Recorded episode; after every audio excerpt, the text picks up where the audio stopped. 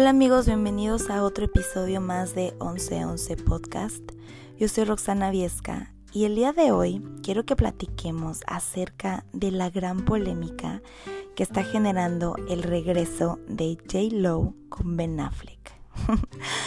Por todos lados vemos sus fotos besándose y demostrándose amor.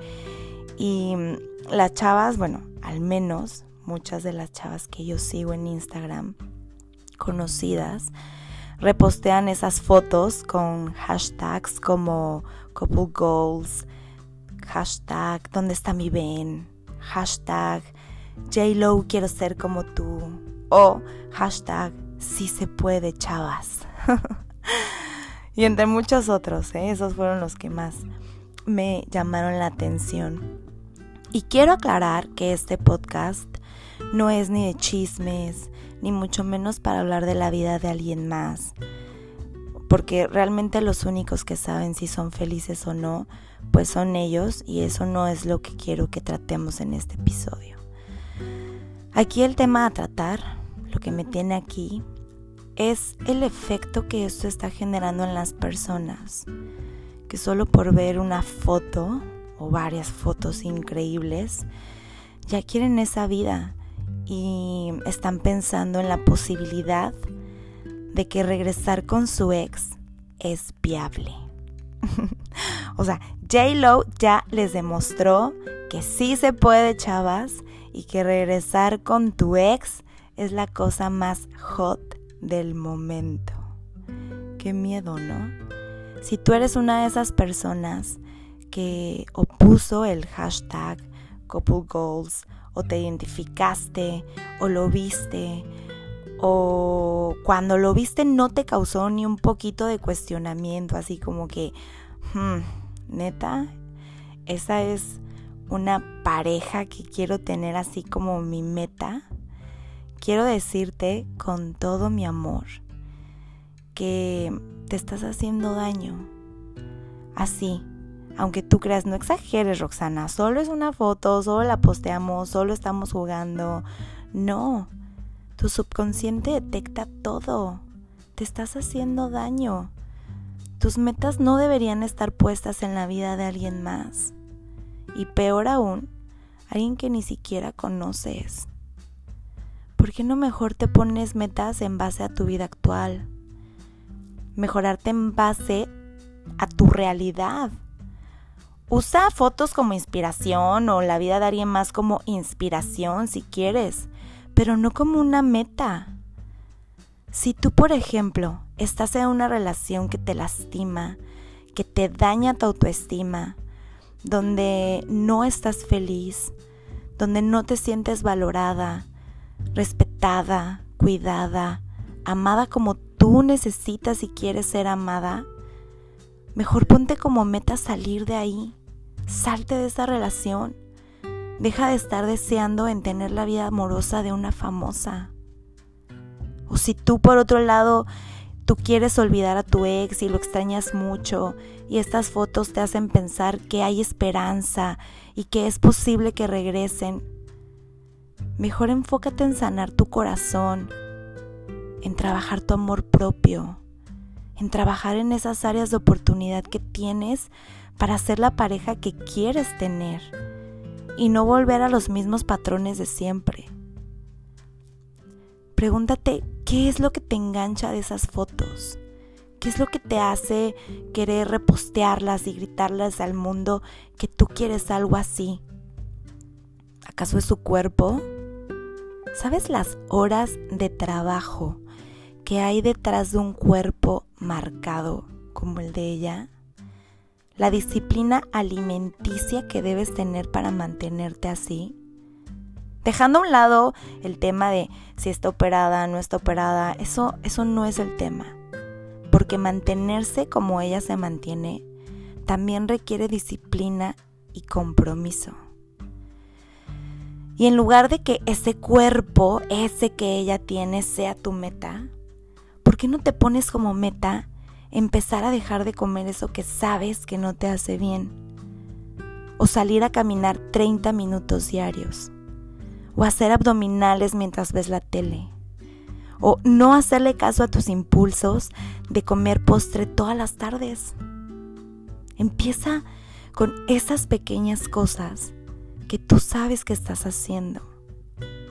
Y entonces su cuerpo lo usas como una inspiración para que desde tu realidad hagas ciertos cambios que te ayuden a mejorar y acercarte a tu propia meta. Pero bueno, regresa, me desvié. Regresemos al tema del ex. Vamos a poner un ejemplo. Supongamos que María, vamos a ponerle María, ve estas fotos y piensa, ay, wow, qué bellos, qué enamorados se ven juntos, me encantan, yo quiero algo así, extraño mucho a mi Pedro, nosotros también podemos vernos así, igual de enamorados, ya nos vi, si se puede, imagínate, ¿no? Y, y vámonos al contexto. María y Pedro terminaron hace dos años porque Pedro era súper fiestero y peleaban muchísimo y María ni siquiera confiaba en él y siempre andaba revisando su celular y le encontraba mensajes con otras mujeres y él por supuesto negaba todo y le hacía creer que estaba loca, peleaban muchísimo y ella cada vez estaba más y más desconectada de ella misma, de sus emociones, de su valor, de su amor propio. Y cuando ve estas fotos, se le olvida todo eso, todo eso que vivió. Solo ve, wow, nosotros podemos vernos igual así de felices. Sí se puede. Pero realmente, ¿qué tendría que pasar para que María y Pedro regresen? Y que esta vez fuera diferente todo y que pudieran como funcionar como pareja. Porque aunque los dos se juren y se perjuren que se aman, te tengo una noticia. El amor no es el ingrediente principal ni único para que una relación funcione. Porque de amor no se vive. El amor, si no se trabaja, se acaba. Y además el amor cada día se transforma. Necesita evolucionar. El amor no son esas cosquillas que sientes al ver a alguien. No es tener miedo a perderlo el amor no es sinónimo de celos, de peleas que terminan en reconciliaciones pasionales, las cuales duran muy poco porque cualquier detalle es suficiente para que otra vez explote una bomba y otra vez peleas y un cuento de no acabar. El amor es maravilloso, pero se trabaja todos los días. Y para que ellos regresen desde un lugar más maduro, yo me atrevería a decir que ambos tendrían que haber trabajado en su persona, en sus propios errores, en sus heridas. Tanto María como Pedro, ambos ya tomaron un tiempo para echarse un clavado en su pasado, en sanar las heridas que tengan de su infancia, para entender por qué actúan como actúan en el presente ambos tendrían y serían, entenderían y serían lo suficientemente maduros para aceptar que el otro quizá salió con más personas después de que terminaron. o sea, porque luego regresan y no, te echan en cara, ¿no? Regresa, saliste con fulana, saliste con sutana. Entonces tendrías que ser lo suficientemente madura, maduro, para entender que ese lapso que no estuvo contigo, tanto Pedro como María hicieron su vida. Ambos también entenderían cuáles fueron los errores que cada quien tuvo en la relación, sin culpar al otro de sus propios errores. Ambos estarían dispuestos en trabajar como pareja mejorando su comunicación, abriéndose sin temor de ser juzgados.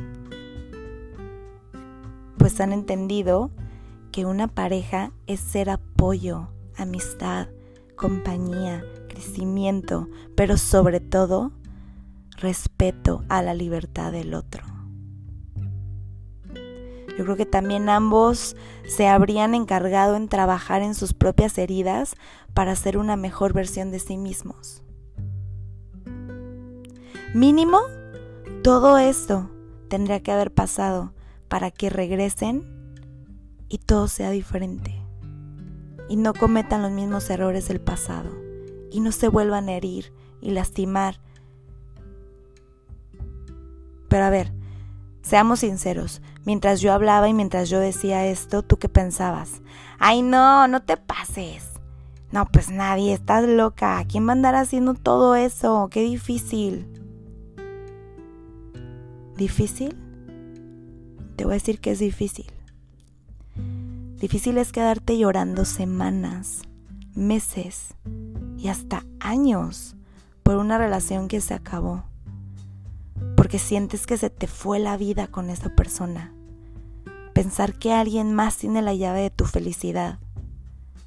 Difícil es idolatrar a alguien que te hirió y creerle que quizás sí estás loca, que la que siempre estaba mal eras tú.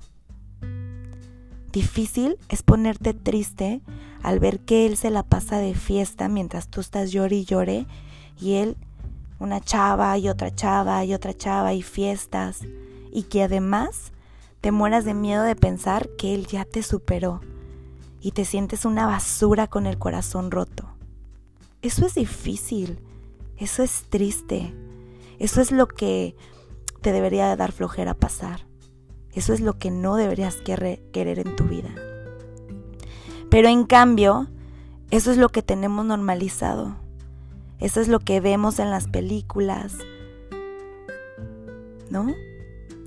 Sin embargo, lo que deberíamos de normalizar es decidir arreglar nuestro interior, sanar esa parte de ti que se quiere tan poquito que cree que se merece esa relación, ese trato, y que no es capaz de encontrar algo mejor que ese ex, y que además le pide a Dios que lo haga recapacitar y que te busque de nuevo.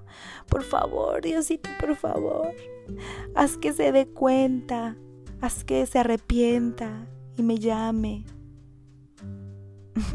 ¿De verdad?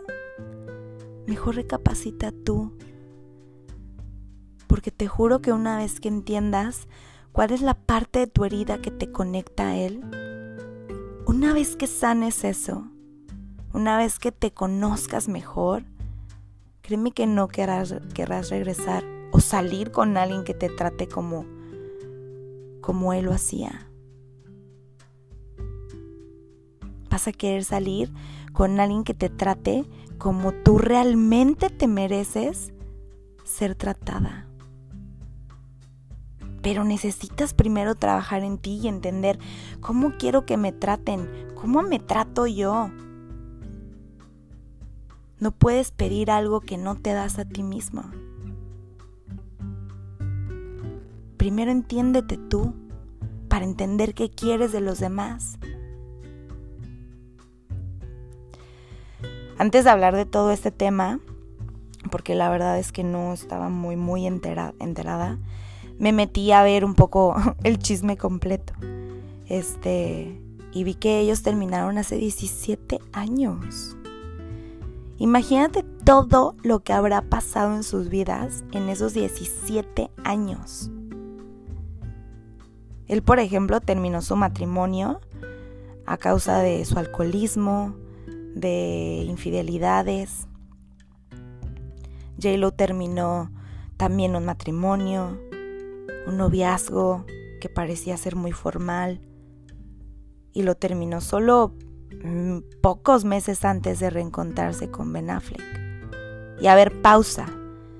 Ni estoy juzgándolos, nada más los estoy poniendo en contexto. Y yo sí creo que las personas pueden cambiar. Hay de dos o cambian para bien o tus errores y tus dolores solo hacen más y más y más y más grande el autosabotaje que te haces con las relaciones que tienes, con las acciones que tienes, con los pensamientos que tienes. Y yo no sé si J. Lo y Ben Affleck sanaron y en verdad sean muy felices. Eso no es nuestro asunto, ni creo que a ellos les interese mucho nuestra opinión. Aquí lo que quiero rescatar del tema para tu vida es, no te dejes llevar por las apariencias. No coloques tus metas en la vida de nadie más. Y menos si no conoces realmente su vida. Ok, acepta que sí se ven bonitas las fotos, que el lugar está increíble, que wow el cuerpo de la mujer y que hace bonita pareja. Y ya. Dedícate a ti, a tu corazón. No le dediques energía a la vida ajena. No las idealices. No idealices a nadie. Y mucho menos pienses lo mucho que la envidias y que quisiera ser esa persona. Mejor te propongo que veas esas fotos y que saques las emociones positivas que esa, foto evoca en ti. Es más, si quieres, ponla en tu vision board. Imagínate feliz. Imagínate el viento en tu cara, un día caluroso, rico, música lounge. El lugar está hermoso, la vista espectacular. Tú te ves espectacular. Y además tienes de compañero un hombre maravilloso a tu lado. Y además, tú también eres una maravillosa compañera para él. Sueña, sueña, piensa, visualízate. Pero mientras sueñas, mientras te visualizas, actúa.